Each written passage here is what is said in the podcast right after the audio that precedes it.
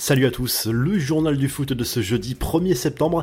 Neymar continue de marcher sur l'eau avec le PSG. C'est lui encore qui a débloqué la situation sur la pelouse de Toulouse mercredi soir lors de la cinquième journée de Ligue 1. Victoire 3-0 des Parisiens.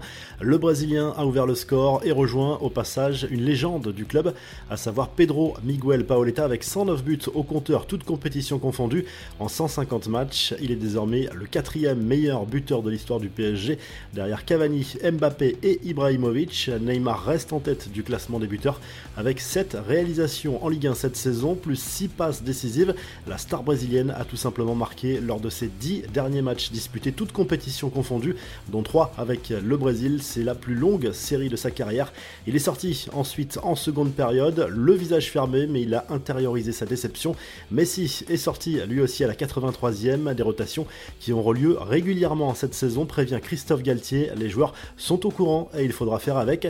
Les infos et rumeurs du mercato, et justement, on reparle de Neymar. Selon le Daily Mail, Chelsea va lancer une offensive de dernière minute pour tenter de s'offrir le Brésilien dans les derniers instants du mercato. Une opération quasiment impossible, d'autant que la star du PSG réussit à des débuts canons cette saison. Neymar a clairement réussi à retourner la situation en sa faveur. Pour lui, les choses sont claires. Il veut rester à Paris aux côtés de Messi. Sauf énorme surprise, Cristiano Ronaldo va rester à Manchester United et ne disputera pas la Ligue des Champions cette saison. Eric Tenag compte sur lui. Pour le coach néerlandais, il est inconcevable de laisser partir CR7 le dernier jour du mercato. C'est la fin de ce feuilleton qui aura duré tout l'été.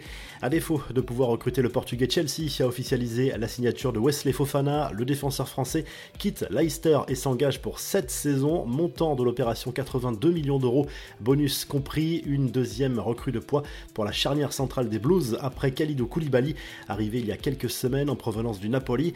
Les dernières heures du mercato seront agitées pour le PSG. Le milieu offensif de Valence, Carlos Soler, va signer dans la journée, sauf rebondissement. Selon l'équipe, le club a aussi repris espoir dans le dossier Milan Skriniar.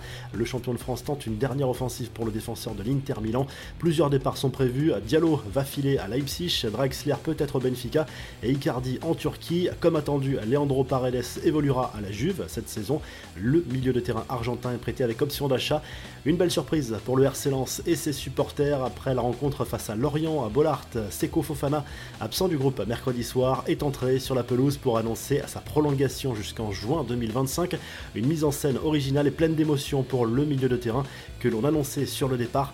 Ça bouge à Nice qui recrute un nouveau latéral gauche en Angleterre. Joey Bryan arrive en provenance de Fulham où il évoluait depuis 2018. Il aura pour mission de concurrencer Melvin Barr. Gaëtan Laborde lui aussi va signer à Nice sauf rebondissement de dernière minute et Amin Gouiri va faire le chemin inverse.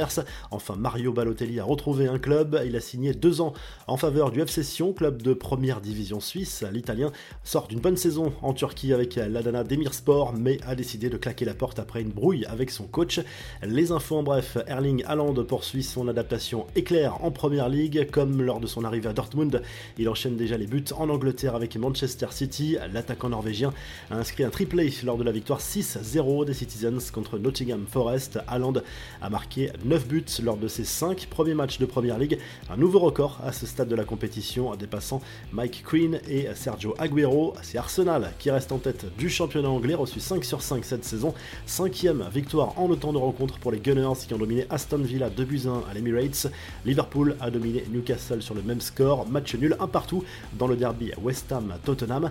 La revue de presse, le journal L'équipe propose à nouveau plusieurs unes ce jeudi, dont celle-ci consacrée à la victoire difficile mais méritée de l'OM au Vélodrome contre Clermont 1-0. Pape Gay a marqué l'unique but du match. Alexis Sanchez a manqué un penalty, mais le club olympien reste co-leader avec le PSG et Lens. L'OM qui va récupérer Amin Harit sur le marché des transferts. En Espagne, le Mondo Deportivo consacre à nouveau sa une au sprint final du mercato pour le FC Barcelone. Jordi Alba pourrait quitter le club Blaugrana pour l'Inter Milan. Pierre-Emerick Aubameyang devrait être prêté à Chelsea. Enfin, le Corriere dello Sport revient sur les résultats de mercredi soir en Serie A. La Juve a dominé la Spezia 2-0 grâce notamment un but de Milik.